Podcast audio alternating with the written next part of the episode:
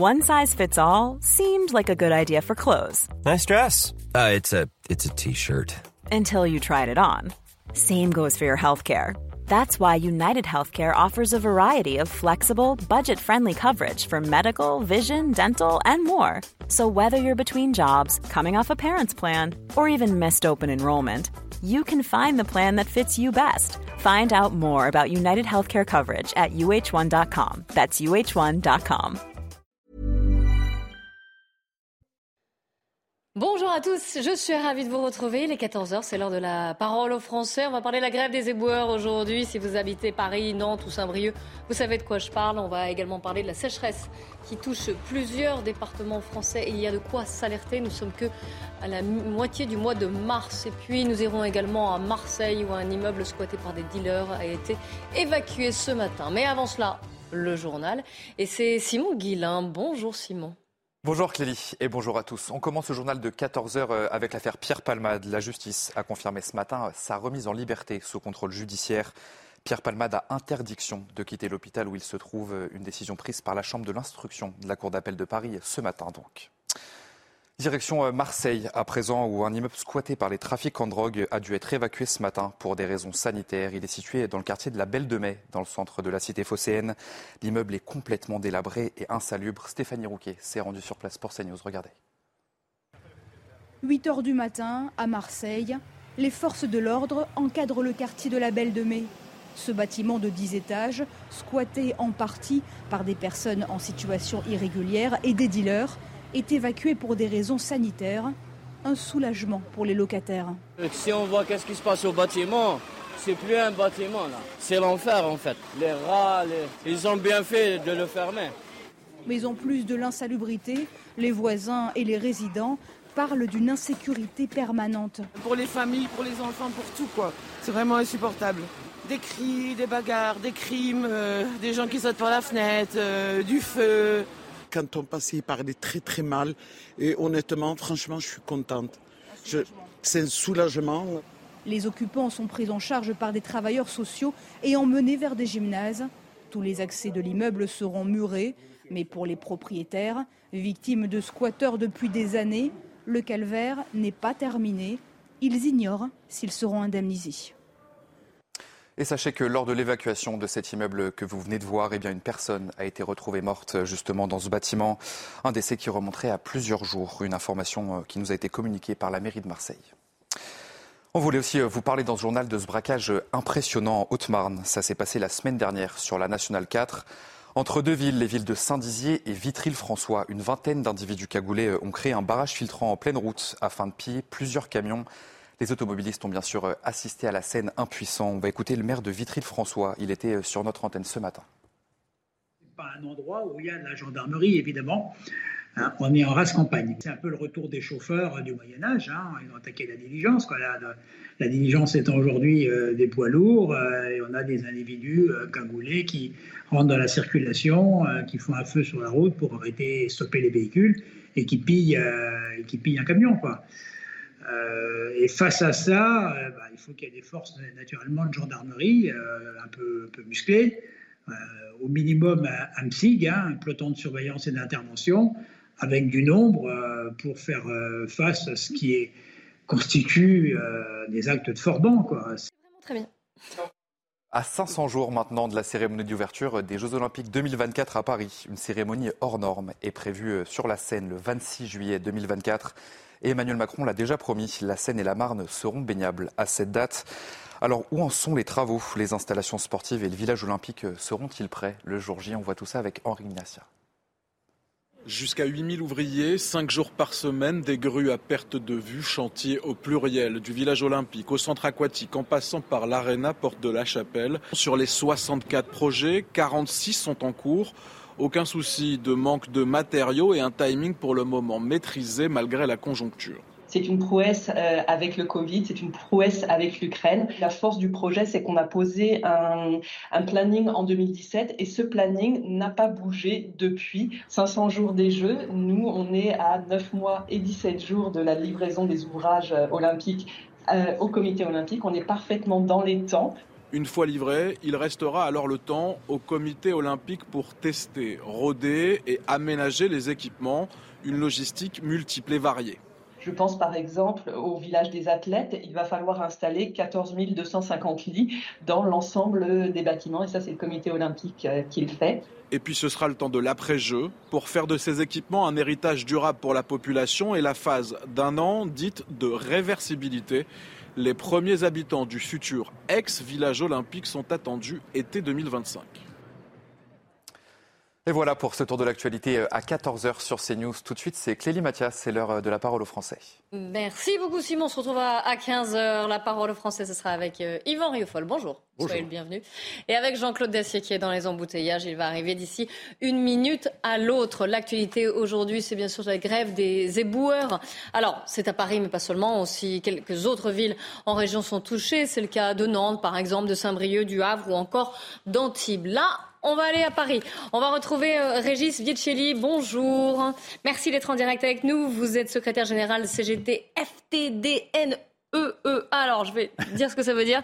C'est la filière traitement déchets, nettoiement, eau, égout, assainissement de la ville de Paris. Avec vous aussi aujourd'hui pour euh, témoigner, Franck Langraine, qui est restaurateur à Paris, dans le quartier Montorgueil, c'est-à-dire dans le deuxième arrondissement de Paris, en plein centre finalement de, de la capitale. Bonjour également à vous. Ah, voilà, ça y est, je vous vois. Merci d'être en, en, direct. Régis, je m'adresse à vous pour commencer. La grève, ça fait depuis huit jours maintenant. Euh, elle est reconduite jusqu'à lundi. C'est ce qui a été décidé ce matin. C'est ça, en Assemblée générale, elle a été, euh, ça a été décidé de la reconduire jusqu'à lundi. il n'y a pas que les éboueurs en grève, hein, il y a toute la filière euh, assainissement et déchets de la régie municipale, mais aussi d'entreprises comme Pizzorno et aussi et aussi euh, celle de, comment euh, des usines de traitement des déchets puisque c'est le groupe Suez et ce sont des salariés de EDF et de Suez qui sont en grève dans les traitements des déchets. Oui, ça veut dire qu'il y a des incinérateurs qui sont aussi à l'arrêt. C'est-à-dire qu'on l'a expliqué un petit peu hier. Hein. Il y a 10 euh, arrondissements de la capitale qui sont gérés par le public, 10 par le privé, pour faire simple. Mais que même dans le privé, euh, c'est aussi parfois embêtant car les, euh, les, incinérateurs étant aussi en grève ou à l'arrêt, c'est compliqué de, de, traiter ces déchets. Mais dites-moi, 8 jours de grève, et là on en rajoute jusqu'à lundi. Euh, D'un point de vue financier pour vous, ça doit être euh, quand même très dur, c'est que vous êtes prêt à ces sacrifices sur votre salaire du, mois de mars pour vous battre pour votre retraite? Oui, ça, ça en vaut le coup. Hein. Je rappelle quand même que les égoutiers euh, ont une espérance de vie de 17 ans de moins que qu'un n'importe quel cadre en France. Un éboueur, c'est une espérance de vie de 12 ans de moins. Euh, on a des petites retraites. Hein. je prendrai juste mon exemple. Je, je, pourrais prétendre à la retraite à 57 ans euh, et j'aurai 57 ans l'année prochaine. 30 ans de ville, 830 euros de retraite. Ma retraite au maximum, puisque j'ai eu une carrière hachée comme beaucoup euh, de ceux de ma génération et des jeunes aujourd'hui, il faudra que j'attende 66 ans pour avoir ma retraite pleine. Avec cette réforme, c'est 68 ans. Donc ça, c'est pas possible parce qu'on voit autour de nous un certain nombre de collègues vu la pénibilité et l'insalubrité de nos métiers, qui décèdent peu avant la retraite ou juste derrière la retraite, en tout cas, qui ne passent pas une retraite en bonne santé.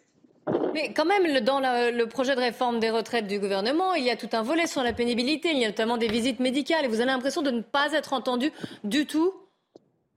Alors celle-là, elle concerne ce, ce pan-là de, de, cette réforme concerne que les salariés du privé. Et je rappelle quand même que les salariés du privé aujourd'hui qui font le même métier que moi, ils n'ont pas le droit de prétendre à la retraite à 57 ans. Eux, ils vont jusqu'à 62 ans. Donc pour eux, c'est 64 ans. Et c'est pas les visites médicales qui vont faire que les choses vont s'améliorer.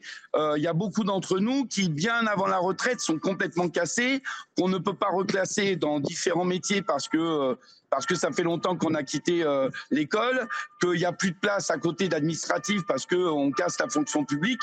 Et donc, euh, ces gens-là, ils finissent à une retraite d'office, et une retraite d'office à 600, 700 euros, pas plus.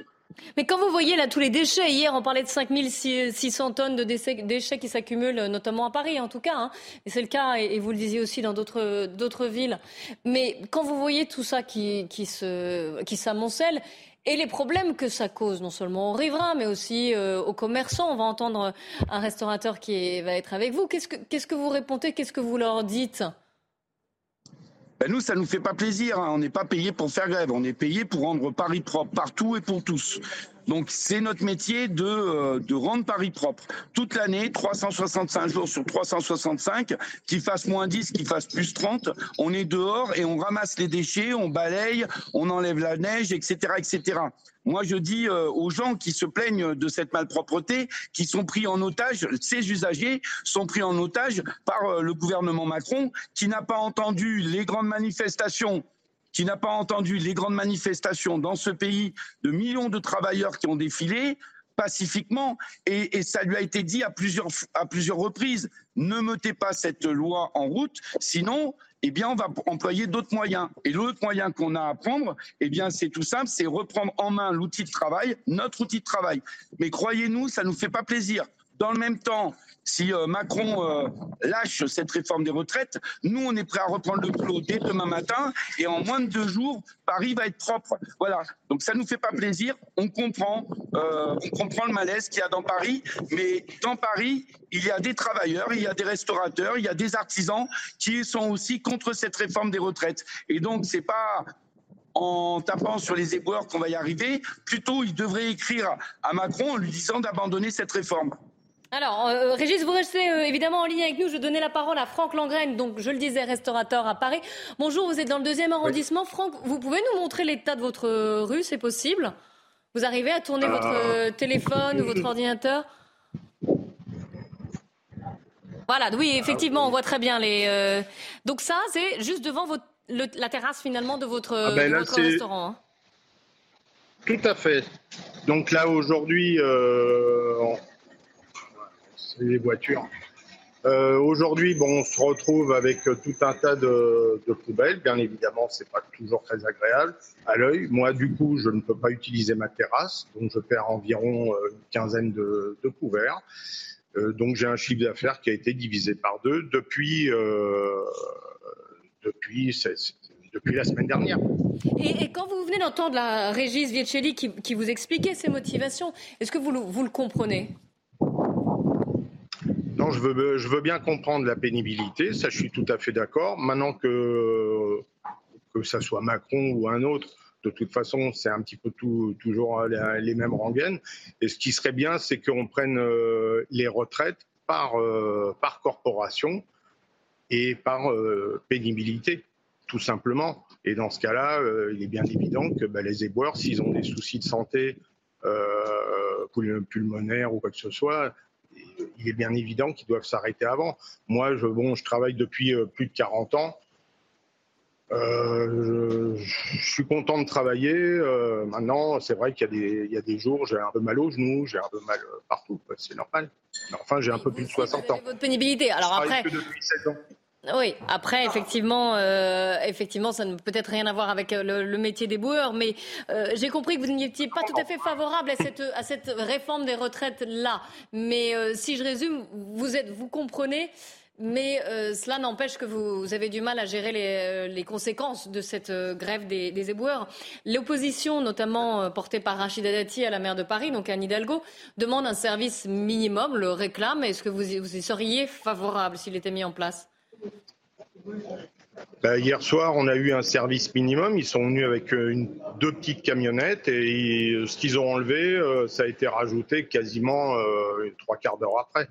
Donc non, on va vivre avec ça. Avec bon, on commence à avoir des petites bestioles qui courent, des petits, bon, un petit peu de. C'est ah, pas très, c'est pas très simple. Ça y est, vous voyez des rats venir ah manger les. On commence à les voir. On commence. Hum, sympathique. J'en profite pour saluer euh, Jean-Claude Dessier qui nous a rejoint après quelques minutes de, retard. Soyez le bienvenu.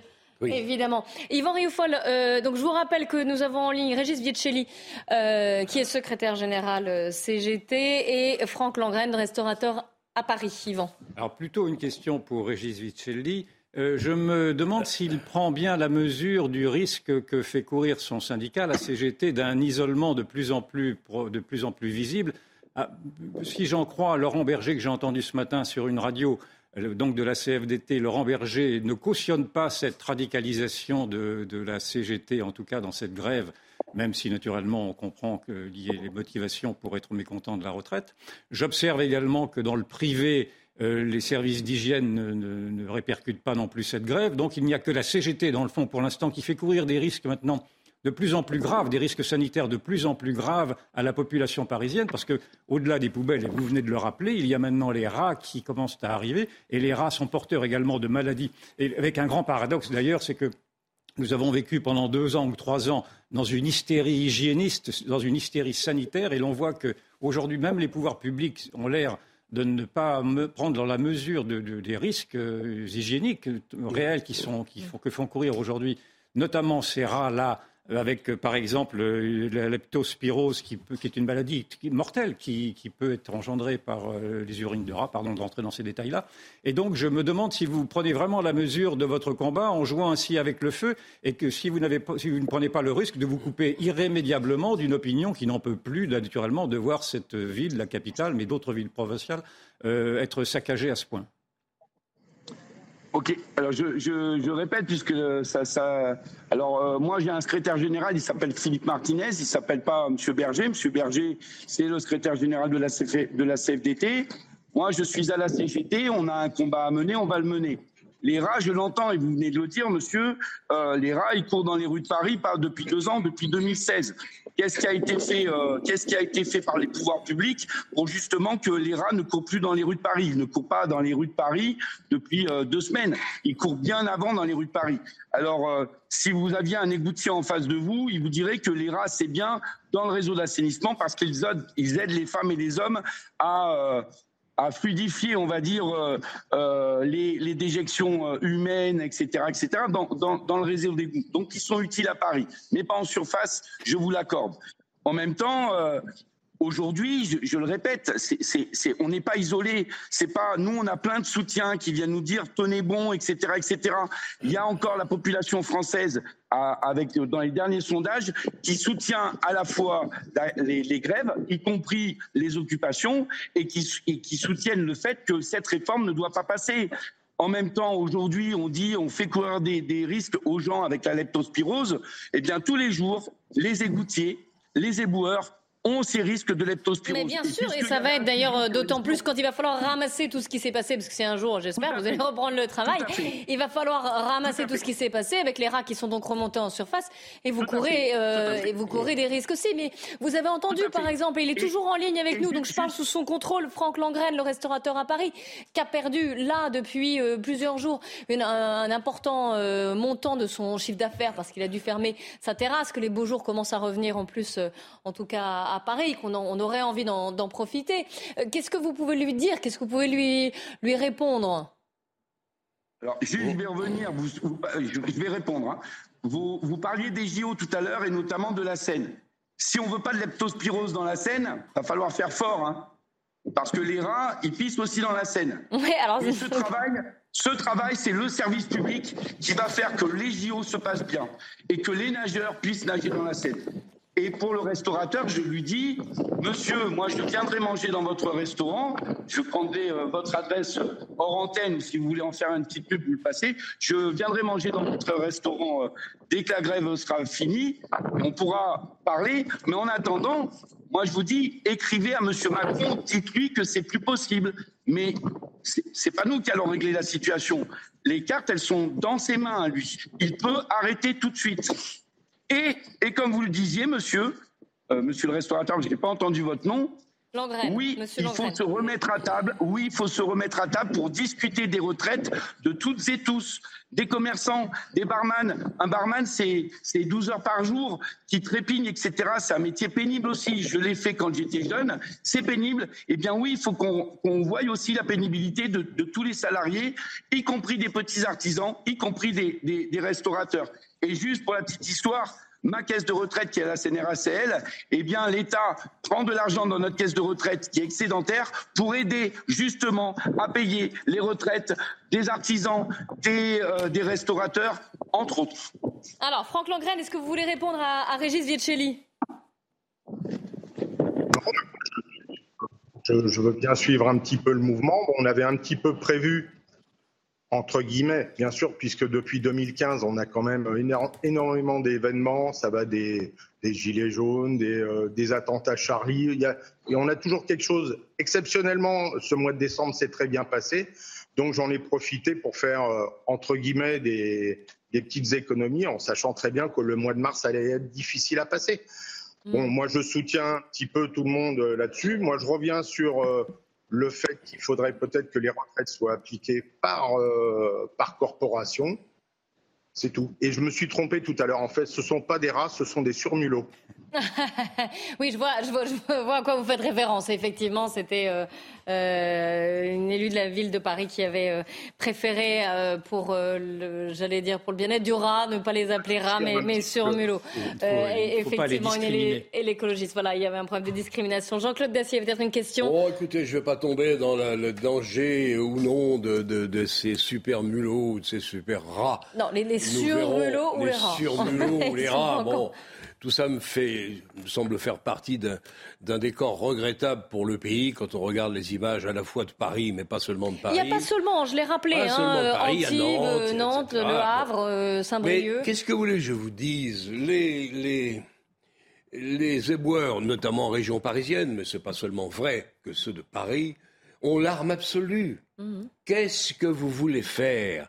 Rien. Réquisitionner. Réquisitionner qui et quoi Tu vas euh, réquisitionner les incinérateurs, tu vas réquisitionner un certain nombre de camions et un certain nombre de gens du privé. Ils ont l'arme absolue. Alors, la pas ville les de seuls. Paris refuse, ce ne sont hein, pas les seuls. Ce ne sont... sur le je termine. Ce ne sont pas les seuls. Non, mais là, je ne suis des pas services publics. Eh bien, où le gouvernement prend des décisions claires et fermes et, comme tu le dis, réquisitionne quoi, où, combien de temps, on ne sait pas trop ou on va, comme le disent les responsables, c'est la CGT qui est derrière, faut pas qu'on se raconte d'histoire, c'est la CGT. Ils disent grève jusqu'à lundi. Mais oui, vous avez entendu Régis Vichini. On débat de cette loi jusqu'à euh, quand? Jeudi. En principe, jeudi, la, la loi est où, elle est on Verra comment, où elle est rejetée, auquel cas on a une motion de censure et une crise politique majeure, auquel cas les éboueurs ont fini par avoir raison. Mais on ne sait pas trop comment prendre ce problème. Ce n'est pas la première euh, grève des, éboueurs à Paris ou ailleurs. À Marseille, je crois que le fini parti est toujours d'actualité, c'est-à-dire que vous avez, vous hâtez un peu le service, vous terminez à 14-15 heures, puis après vous faites ou un deuxième métier ou vous allez jouer au boule. Ce sont des, des métiers qui sont peut-être pas les plus pénibles ou aussi pénibles qu'on le dit. Mais ce qui est vrai, c'est que ce sont des métiers où vous n'avez pas, euh, comment dire, la valorisation euh, le, statut d'un éboueur, euh, il est rare de dire qu'est-ce que vous faites dans la vie? Ben, Je suis éboueur. C'est mal porté et, c'est dommage parce que ce sont des métiers qui sont ô combien utiles. On le voit aujourd'hui, mais c'est peut-être pas les plus pénibles. Mais il faut trouver une situation qui fait et ça se double et j'ai fini. Ça se double d'une crise politique évidente entre l'Élysée et la mairie de Paris. Moi, je, peut-être qu'on laissera répondre Régis scandalisé par l'attitude de la ville de Paris qui, au prétexte qu'elle veut naturellement être solidaire de la contestation sur la retraite, et là on peut bien la comprendre, est également solidaire de ce coup de force de la CGT qui est en train de polluer une ville. Et je, suis désolé, mais je pense qu'il y a des, réquisitions sont possibles. Il peut même y avoir des réquisitions d'incinérateurs. Des incinérateurs, il y en a ailleurs que dans la région parisienne. On peut peut-être faire un inventaire des incinérateurs qui puissent marcher. Or, il y a pour l'instant de la part de la mairie Paris euh, une, une, volonté précisément d'accélérer encore le désastre de cette ville, en tout cas quand elle est gérée par Anne Hidalgo, qui devient une ville tiers-mondisé, si je puis dire. Mm. Et naturellement, ces, ces, Allez, ces le, photos le, que l'on voit... Le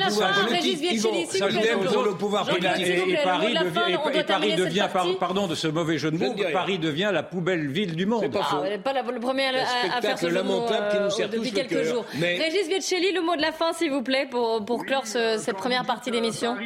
Quand Paris, euh, quand Paris est devenu euh, le bidonville du monde, je, ferai passer le message à mes, à mes 5200 camarades éboueurs, encadrants, etc., qui toute l'année, qui toute l'année, avec un manque d'effectifs, font que Paris est propre. Dans le même temps, si vous parlez de réquisition et que vous dites que Madame Hidalgo est, d'accord avec nous et c'est pour ça qu'elle nous réquisitionne pas et qu'elle réquisitionne pas euh, l'ensemble des salariés euh, du SICTOM, ben, je pense que Macron doit être solidaire avec nous parce que c'est pas Madame Hidalgo qui peut réquisitionner, mais ce sont les préfets. Et les préfets, c'est l'arme du gouvernement. Donc les préfets n'ont pas réquisitionné les salariés à l'intérieur. Donc je pense que peut-être que Macron a commencé à entendre qu'il fallait surtout pas réquisitionner. Et si les personnels étaient réquisitionnés, croyez-moi, nous rentrerons, nous montrons d'un cran, d'un Et la CGT à Paris, à la CGT à Paris, en tout cas nous, aux dernières élections professionnelles, nous avons fait 53,47%.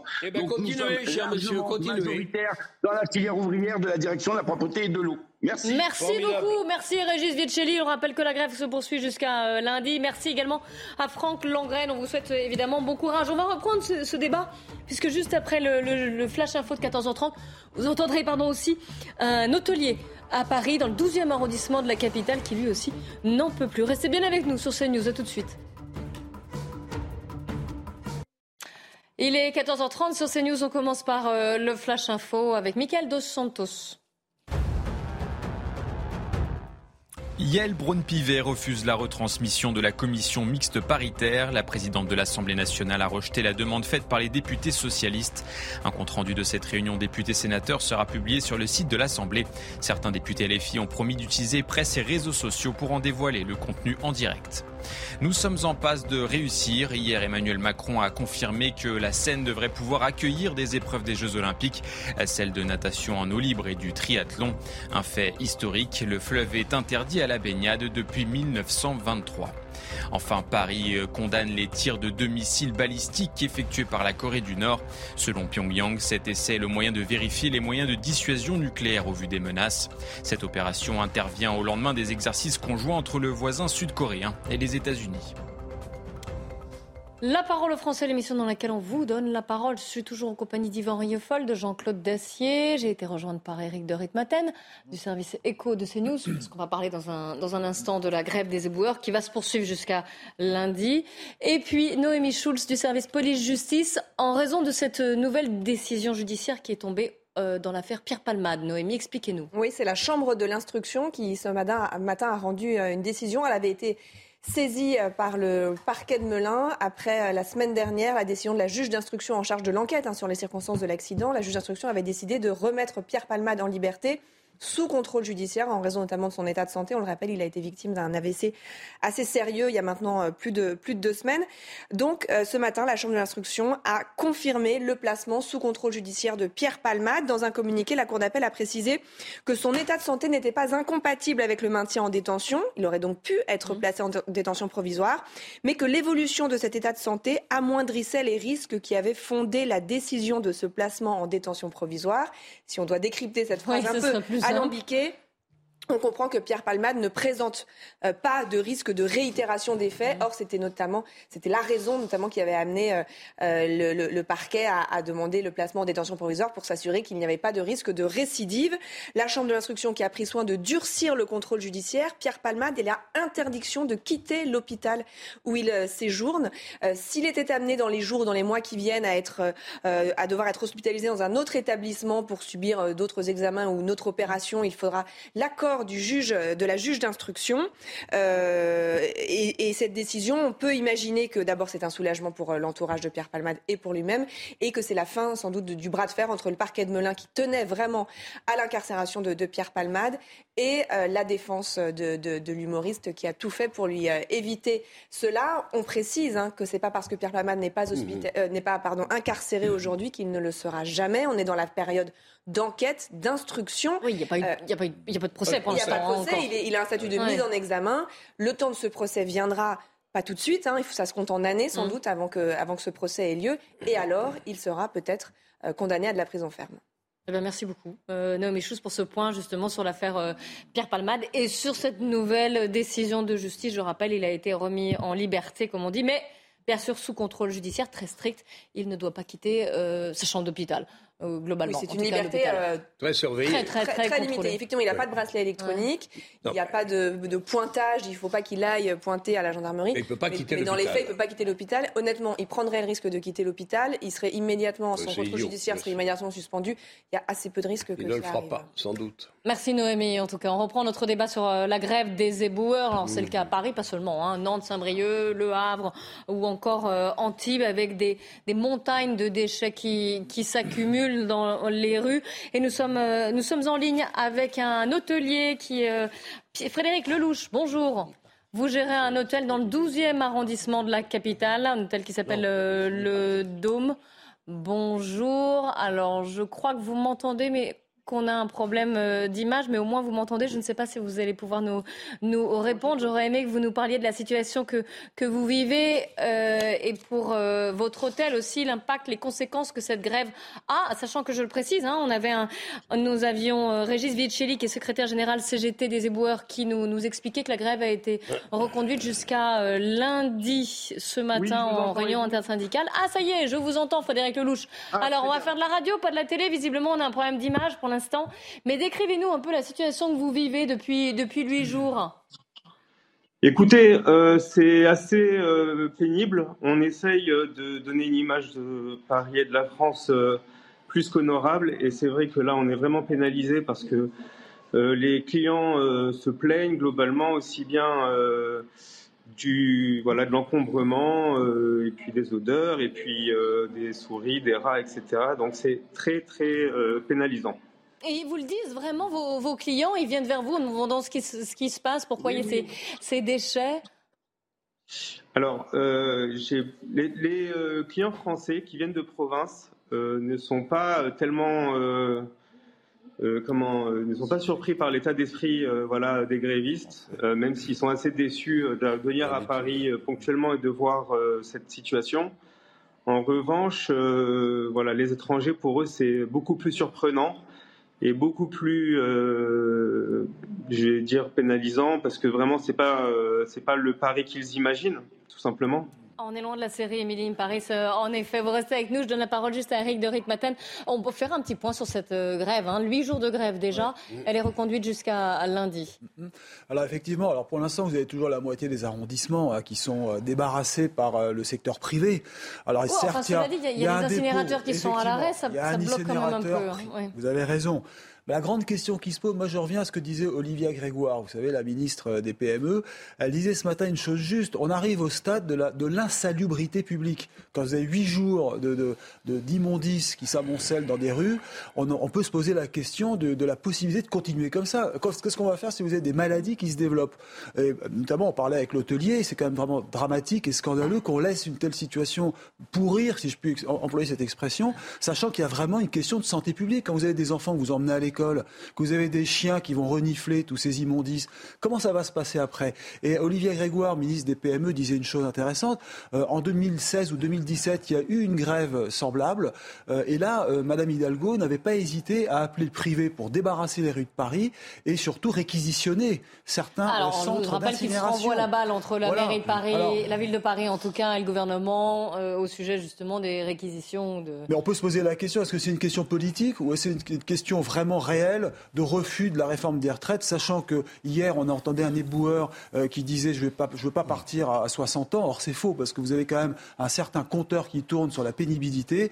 Cette catégorie de personnes doit partir à 57 ans. Alors certes, si on lui rajoute deux ans, ça fera 59, mais quand même, est-ce que ce sont les premiers concernés? Rappelons qu'on rejette la, réforme pour les 64 ans aujourd'hui. Alors, je vois, Régis Duché me disait que lui, il avait eu une carrière hachée et que s'il voulait partir à une carrière à taux plein, il fallait qu'il aille bien au-delà de, Si on revient à l'âge de 64 ans, ça ne concerne pas les personnes qui, de toute façon, partaient à 57 et pourraient partir à 59. Là, on ne parle plus de l'âge pivot de 64 ans. Alors, on a retrouvé normalement Frédéric Lelouch avec le son et peut-être même l'image. Est-ce qu'on va avoir le bonheur de vous voir? Voilà, merci beaucoup. On vous voit dans votre hôtel. C'est beaucoup mieux avec euh, l'image. Est-ce que vous pensez en général, parce que ça permet une, grève comme celle-ci, un conflit comme celui-là, ça permet peut-être aussi de se poser les bonnes questions. On, l'a dit, Éric de Ritmaten a fait un point. Il y a 10 arrondissements de la capitale qui sont gérés par le privé, 10 euh, arrondissements qui sont gérés par les, services publics. Et finalement, est-ce que ça ne pousse pas d'ailleurs euh, pour un choix pour le, le privé? Et est-ce qu'il faudrait, selon vous, revoir ce système de la propreté à Paris? Ah mais complètement. Vraiment, euh, je serais tout à fait favorable à ce que euh, euh, l'entretien de Paris soit confié à des sociétés privées. Parce que là, vraiment, quand on voit comment c'est géré par notre mairie, c'est très très décevant. Alors c'est contre-productif et c'est pas ce que veulent les, éboueurs de la ville de Paris, évidemment. Mais vous ah ben comprenez quand même leur, statut, ce qu'ils réclament, la pénibilité qu'ils ont dans leur métier, le manque de valorisation aussi, peut-être? Ou là, vous êtes passé à un cap où vous êtes au-delà de tout cela Non, non, mais euh, je, suis euh, très très compréhensif sur beaucoup de sujets. Là, en l'occurrence, euh, je considère qu'on est pris en otage. Vraiment, c'est pas normal. on, paye des taxes de balayage, d'ordures ménagères, etc. et malgré ça, voilà, on se retrouve avec des déchets. Je vous dis, les, l'image que l'on renvoie de Paris euh, n'est pas du tout celle pour laquelle on essaye de travailler. Euh, lorsqu'on recrute du personnel, on leur dit c'est très important d'être à l'écoute et euh, d'accueillir dans les meilleures conditions nos clients. Là, on, je vous dis clairement, on est saboté. On est saboté. J'ai eu beaucoup d'annulations à cause de tous ces événements successifs à Paris. J'allais vous poser la question. Alors l'image euh, gèle un peu, comme on dit, c'est en français. En gros, elle frise. Euh, est-ce que vous avez euh, déjà des conséquences sur votre, votre chiffre d'affaires pour le mois de mars? Alors j'étais plutôt bien rempli au début du mois de mars et j'ai eu une succession d'annulations. J'ai eu à peu près, j'avais commencé le mois avec un taux d'occupation d'environ 80% sur le mois. Je suis passé autour de 40%. D'accord, oui, effectivement. Comme Alors le mois n'est pas fini, donc d'ici là, euh, il peut euh, remonter si euh, les choses se, calment un petit peu, mais pour l'instant, malheureusement, je suis très très pénalisé. Une question pour vous d'Yvan Rieufol. Oh, une approbation. Je suis tout à fait d'accord avec la réflexion que vient de faire Frédéric Lelouch, qui, pointe le doigt sur le grand paradoxe, dans le fond, de cette, cette manifestation, de cette protestation, qui est menée majoritairement par le service public et majoritairement par des fonctionnaires pour préserver leur régime de retraite, mais on s'est aperçu dans le fond que ce, régime de retraite pour les fonctionnaires, pour, pour, le service public, était très largement favorable à, leurs intérêts par rapport à aux intérêts privés, et que le privé, lui, n'a pas fait grève dans la grande majorité, n'a pas fait grève, n'a pas rejoint les manifestations, et que concernant en tout cas le ramassage des ordures, est également un service qui, qui continue, à, qui continue à perdurer. Donc, je pense que les syndicats, en tout cas la CGT en l'occurrence, est en train de faire la démonstration, en effet, que le, la privatisation de tous ces services-là devient une urgence. Et l'autre conclusion qu'on pourrait également tirer d'ailleurs de cette réforme des retraites, qui en effet a été mal pensée, mal défendue, c'est que la retraite par capitalisation, qui était un autre interdit naturellement idéologique celui-ci, commence à C'est pas le système qu'on avait choisi en tout cas.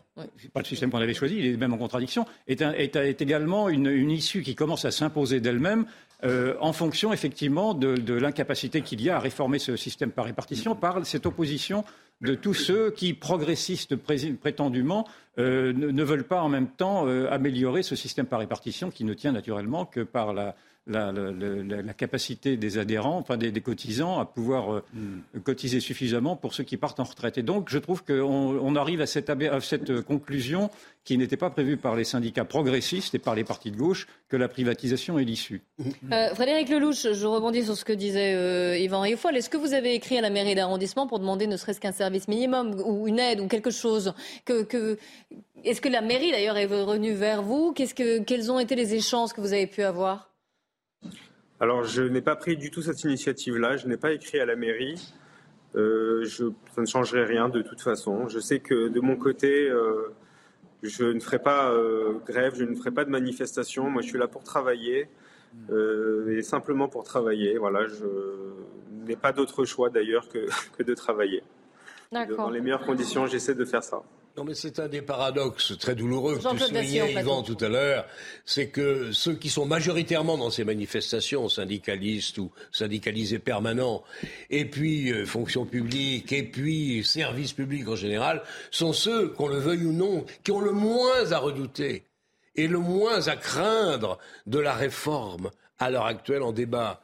Et s'il y a un reproche global à risquer ou à faire à cette réforme, c'est qu'elle ne va évidemment pas assez loin. Mais déjà, avec une réforme qui maintient les régimes spéciaux, qui augmente de deux ans la durée du travail, les seuls en Europe à être encore à l'âge où nous sommes, et quand on voit les éboueurs qui partent à 55 ou à 57, ce sont ceux qui ont le plus, le moins à redouter de cette réforme qui aujourd'hui empoisonne la vie de ce pays. Les éboueurs, c'est indescriptible la situation qui est faite à Paris et dans d'autres grandes villes. Merci beaucoup hein, Frédéric Lelouch pour votre témoignage et surtout évidemment bon courage euh, à vous. Un tout autre sujet à présent dans la parole aux Français. Euh, on, va, on va parler de la sécheresse en France. On est moitié du mois de mars quasiment, et l'état des nappes phréatiques, l'état de plusieurs euh, départements est alarmant, inquiétant. Il y a plusieurs départements qui ont été placés en, vigilance ou même en, alerte. Ça a des conséquences. On va en parler avec vous, Nicolas Garcia. Bonjour. Vous êtes euh, maire de la commune d'Elne, c'est dans les Pyrénées-Orientales, c'est tout près de, Perpignan, il y a environ 1400 habitants. Euh, vous êtes également Non, un peu plus. Je me suis trompée? Qu'est-ce que j'ai dit? 1000 habitants à peu près. Je vous ai pas entendu. 1000. 10 000 habitants. Ah, 10 000, ah oui, effectivement, j'étais loin du compte, alors excusez-moi. Euh, 10 000 habitants, vous avez bien fait de corriger. Euh, vous êtes euh, aussi en charge de l'eau euh, dans, le, dans le département, vous êtes aussi président du syndicat des nappes phréatiques du Roussillon. Vous connaissez le problème. Alors, juste une première question, elle va être très simple. Les Pyrénées-Orientales, on va parler des décisions que vous avez prises, mais là, quel est l'état voilà, de quel type de sécheresse euh, à quel type de sécheresse vous faites face et quel est votre niveau d'inquiétude Bah, écoute, toutes les nappes euh, sont en situation de crise, c'est-à-dire le dernier stade. Euh, les nappes phréatiques, les nappes pliocènes et quaternaires. Les cours d'eau sont en situation de crise et le sol, la sécheresse des sols depuis 1959 où on la mesure, elle n'a jamais été aussi forte, aussi, les sols n'ont jamais été aussi secs et la pluviométrie, on n'a pas connu ça depuis 100 ans. Donc, euh, ces mots, je crois, suffisent à décrire la situation qui est assez catastrophique. Alors, vous avez été obligé de prendre euh, différentes mesures. Jusqu'au 30 avril, vous avez décidé de geler la construction de, privi- de piscines privées, donc sur tout le territoire, et tout nouveau chantier de puits et de euh, forage. C'est bien ça? Pour les particuliers, oui, c'est bien ça. En fait, il y a un arrêté préfectoral qui court jusqu'au 30 avril. Cet arrêté préfectoral, il donne un certain nombre d'interdictions et de prescriptions.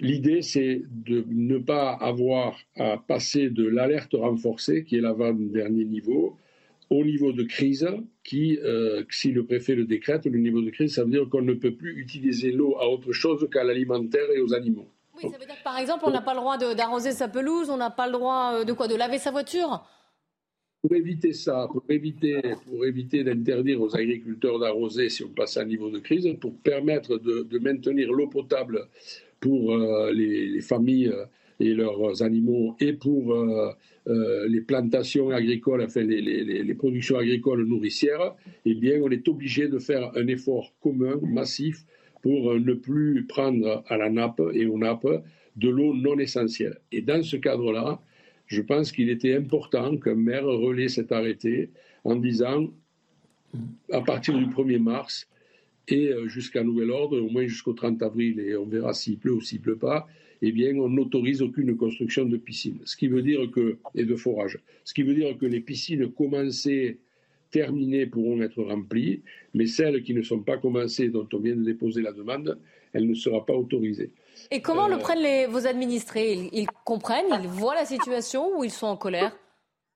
Ou bien, je crois, bon, les, les fabricants de piscines, c'est pas pareil, mais mes administrés comprennent bien que la situation est grave. Et d'ailleurs, ce genre de décision contribue à, à- à faire prendre conscience que la situation est très grave. Si le préfet prend des arrêtés, si le maire prend des arrêtés, ça veut dire que c'est grave.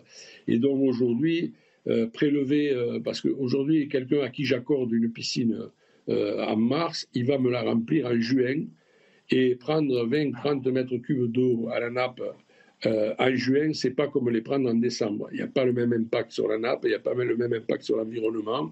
Donc aujourd'hui, plutôt que de se vouer à un saint, je préfère, comme euh, certains veulent le faire à Perpignan, moi je préfère euh, me vouer aux, aux gens et, et prendre des mesures qui font qu'on va économiser l'eau parce qu'on en a vraiment besoin. C'est un effort solidaire.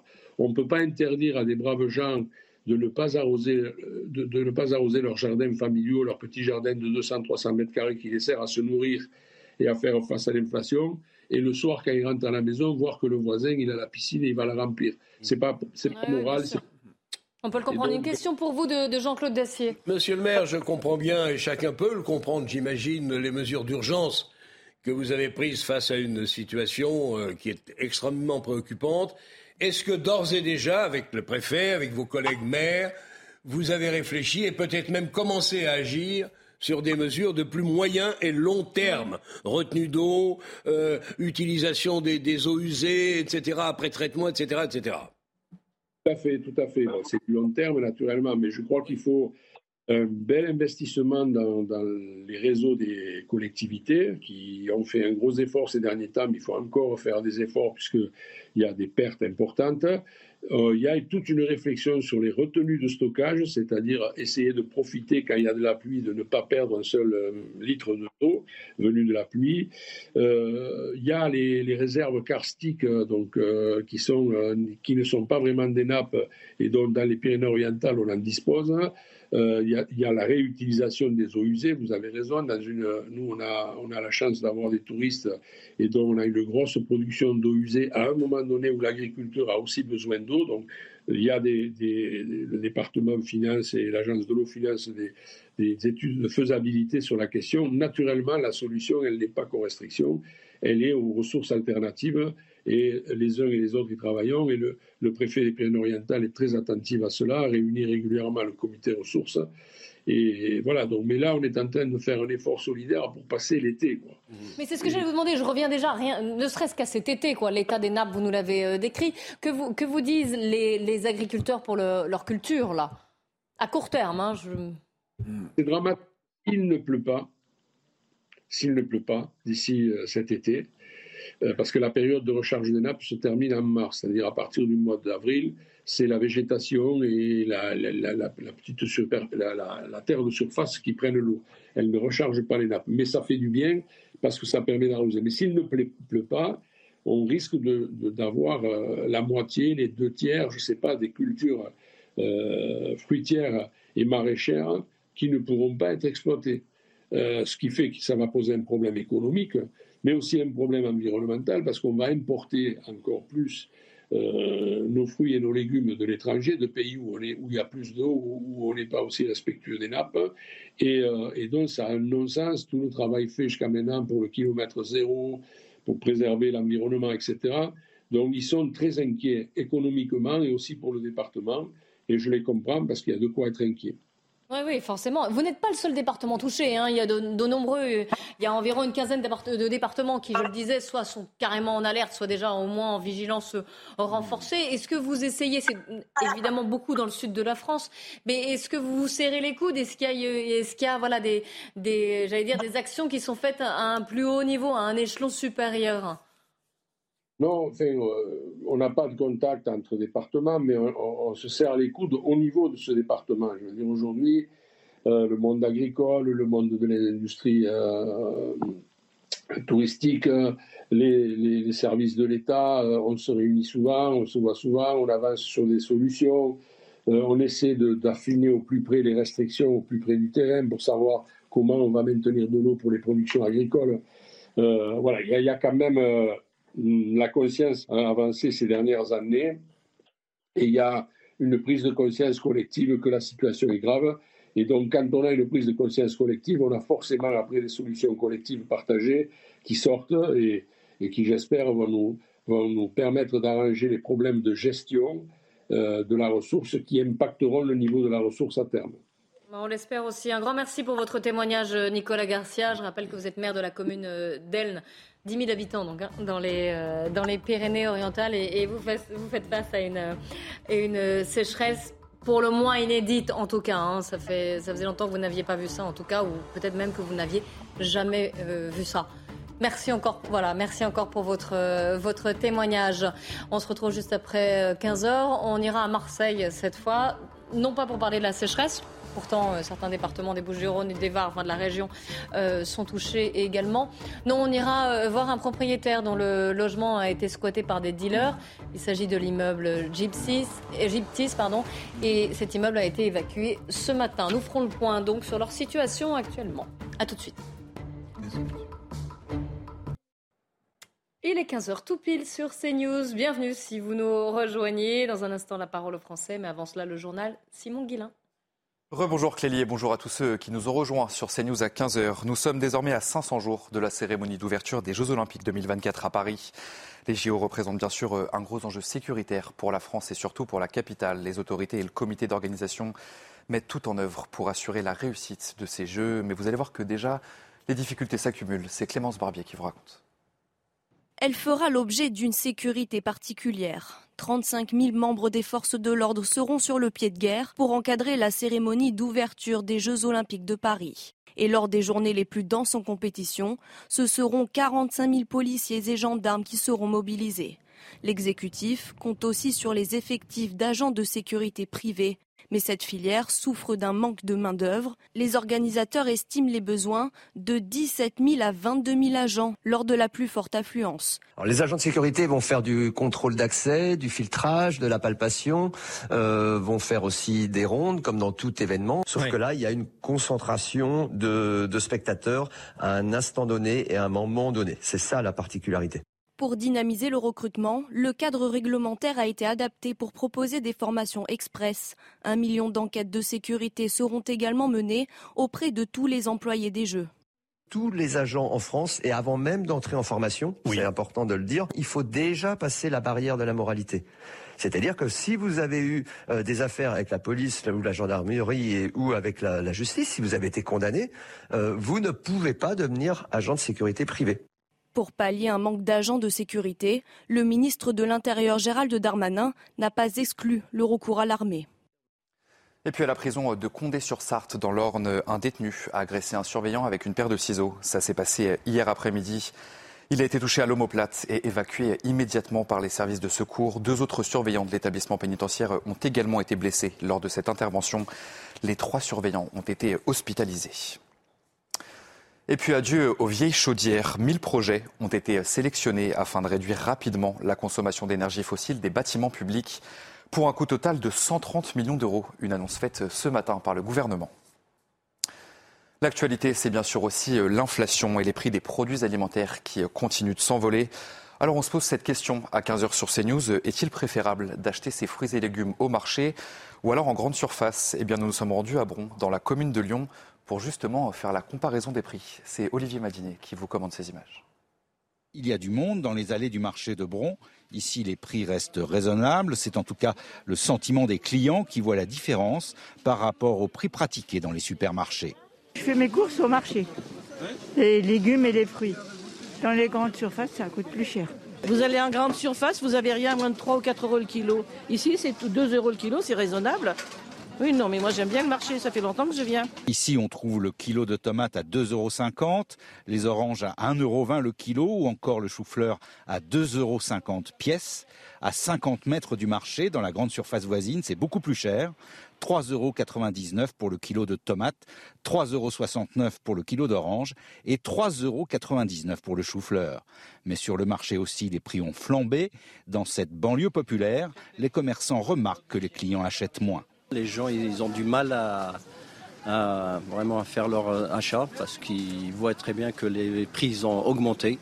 Certes, il y en a certains produits qui n'étaient pas nécessaires, qu'ils avaient un bas prix. Maintenant, ils sont vraiment euh, avec un prix qu'on peut certains certains clients ne peuvent plus acheter. Outre le prix, il y a la qualité des produits et là encore, les consommateurs privilégient le marché. Actualité euh, internationale à présent, la Corée du Nord a tiré la nuit dernière euh, deux nouveaux missiles balistiques. C'est ce qu'a annoncé Séoul. Les deux missiles balistiques de courte portée ont été tirés euh, en direction de la mer de l'Est. La Corée du Nord a déclaré que ce lancement visait à vérifier ses moyens de dissuasion nucléaire dans différents espaces. Et puis direction la Californie pour terminer ce journal où plus de 10 000 personnes ont été évacuées à cause des inondations. Des habitations ont été inondées et des véhicules submergés après la crue de la rivière Parajo qui se situe au, sud de San Francisco.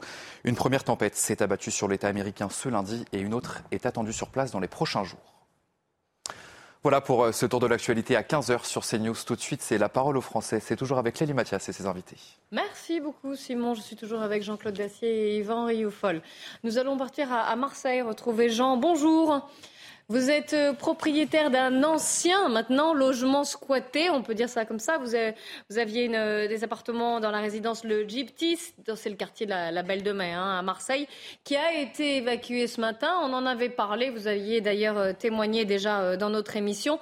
Ça faisait des mois que vous viviez une situation de, de squat, de trafic, insécurité et insalubrité, si je résume un peu les choses, mais on va en parler avec vous.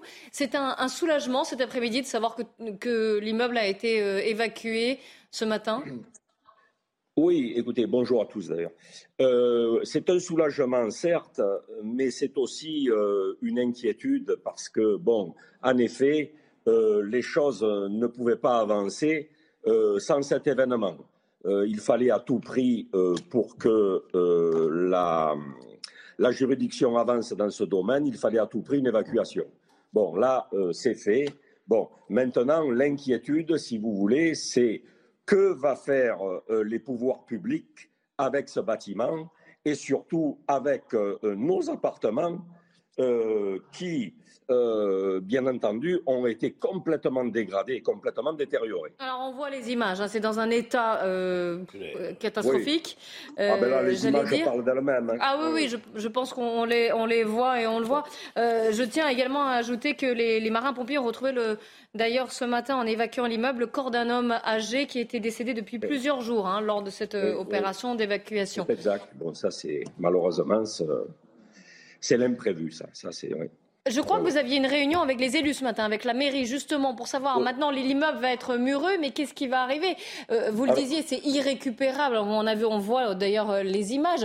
Est-ce que vous allez être indemnisé? Comment ça va se passer? Enfin, quelle est, quelle est la suite maintenant? Écoutez, on a eu une réunion avec donc les responsables de mairie. quelque peu informelle, hein, rien de, bien au pied levé, comme ça, dans une salle, hein, où on nous a bien entendu euh, euh, tout le processus euh, qui est mis en place, c'est-à-dire bon, l'évacuation, la sécurisation, bien entendu, de l'immeuble avec porte blindée, société de surveillance, et ensuite on va murer le premier et le deuxième étage pour éviter, bien entendu, que les squatteurs escaladent l'immeuble. Bon, ceci étant, qu'est-ce qu'on va faire? Alors, nous, euh, personnellement, nous nous sommes euh, euh, constitués en collectif et, naturellement, ça passe bien entendu par la prise d'un avocat qui est spécialisé dans ce domaine-là. Hein. C'est un domaine extrêmement pointu et extrêmement complexe où on va évoquer, bien entendu, les responsabilités. quelles sont-elles? Il y a des responsabilités qui sont dues euh, certainement au syndic, il y a des responsabilités qui sont dues à la mairie, qui sont dues à la préfecture. Bon, il faut, il faut dépouiller tout cela euh, de manière experte. Voilà. Mm. Donc, euh, c'est la Martine Vassal, hein, qui est la, la présidente de la le nom m'échappe, de la métropole, et euh, qui, euh, qui nous recevra certainement et qui va recevoir certainement notre courrier. Alors, une, question d'Yvan Rioufol. Euh. Ce que l'on découvre est ahurissant. Cela ressemble à ce que pouvait être la Cour des miracles. Comment expliquez-vous que les pouvoirs publics, si c'est bien eux, ont attendu de la sorte afin d'intervenir? De, Ma première, c'est ma première question. Et de ma deuxième question, quel, est, quel pourrait être le profil de ces squatteurs, sachant que l'indifférence a été telle que vous nous avez appris qu'il y avait un, un homme, le corps d'un homme décédé depuis quelques jours ou quelques semaines, qui était au cœur de cet appartement, qui n'a pas été non plus, euh, qui n'a pas suscité en tout cas l'intérêt de ceux qui habitaient là. Bon, euh, là, au niveau du décès, bon, je suis complètement incompétent pour vous répondre. Euh, j'ai appris l'événement comme vous ce matin, puisque j'étais sur place. Bon, ils ont trouvé le corps d'un homme, malheureusement décédé depuis plusieurs jours dans un appartement. je n'en sais pas plus. Euh, maintenant, donc, euh, pour répondre votre question, votre question, c'était euh, pourquoi avoir, attendu, si, longtemps Parce que voilà, l'état d'insalubrité, d'insécurité était tel, et ça faisait plusieurs semaines, voire plusieurs mois que, que cela durait. finalement, il y a eu une évacuation aujourd'hui. Elle aurait pu avoir lieu un peu avant. Écoutez, nous, ça fait plusieurs mois, voire quelques années qu'on tire la sonnette d'alarme. Voilà. Euh, moi, personnellement, j'ai fait des courriers recommandés à la mairie, à la préfecture, à M. Darmanin. Voilà. Et vous savez comme moi que lorsqu'on touche à de telles institutions, les choses euh, bougent très difficilement. Et euh, bon, c'est peut-être aussi grâce à vous, parce que l'événement est médiatisé chez vous. d'autres, copropriétaires se sont exprimés sur, BFM, FR3, etc. Et c'est ce qui a peut-être fait avancer, fait avancer les choses pour qu'enfin, aujourd'hui, ça bouge. Voilà. Le, profil des, squatteurs, c'était beaucoup de, trafiquants de drogue Le profil des squatteurs, bon, écoutez, c'est très simple. Hein. Euh, bon, ce sont des gens qui arrivent clandestinement du côté de la Joliette, donc ce sont des émigrés qui viennent du Maghreb. Hein. Voilà, hein. il y a à peu près 70% euh, de Maghrébins. Voilà. Alors, vous savez, lorsqu'on porte plainte, euh, je, je, je l'ai encore dit à un de vos collègues ce matin lors d'une interview sur place, lorsqu'on va au commissariat du 3e arrondissement et que l'on porte plainte, euh, la police vous dit tout simplement que ces gens qui arrivent clandestinement à la Joliette, on leur dit tout simplement d'aller dans le 3e arrondissement de Marseille, qu'ils poussent une porte au gyptis et ils sont chez eux. Donc, ce sont des euh, clandestins pour vous. Ce sont des... Et, on parlait beaucoup de trafic de drogue. Alors, le trafic de drogue, bien entendu, est, complémentaire au problème, bien entendu. Mais euh, comme je disais euh, la dernière fois, vous savez, à Marseille, il y, a, plus de 80 points de deal. Il n'y a pas 80 taudis à ciel ouvert. Ce ne sont pas les dealers qui, certes, les dealers font une activité illégale qu'il faut éradiquer, mais ce ne sont pas eux qui cassent ce sont ces, clandestins qui veulent se loger à tout prix, qui rentrent dans les appartements par effraction et qui bien souvent ne prennent pas les portes. Ils, forcent un locataire avec un bail à ouvrir et ils passent par le balcon. Et ils squattent d'autres appartements par le balcon, tout simplement vous nous tiendrez au courant, euh, Jean, hein, de la suite des événements et bien sûr de, des procédures qui vont avoir lieu pour savoir si vous allez être indemnisé, comment, euh, comment vont, se, vont se passer les choses. Hein. C'est un dossier que, que, nous suivons sur CNews. Avec plaisir, avec plaisir. Merci à vous d'avoir témoigné. Merci également à Jean-Claude. Merci à vous, merci à Et Yvan Rioufol, c'est la fin de cette émission. Dans un instant, Nelly Denac et, ses invités, 90 minutes info, qui va revenir sur la réforme des euh, retraites à, à la veille d'une nouvelle journée de mobilisation. Restez bien avec nous sur CNews et n'oubliez pas cnews.fr pour revoir cette émission ou pour avoir d'autres informations.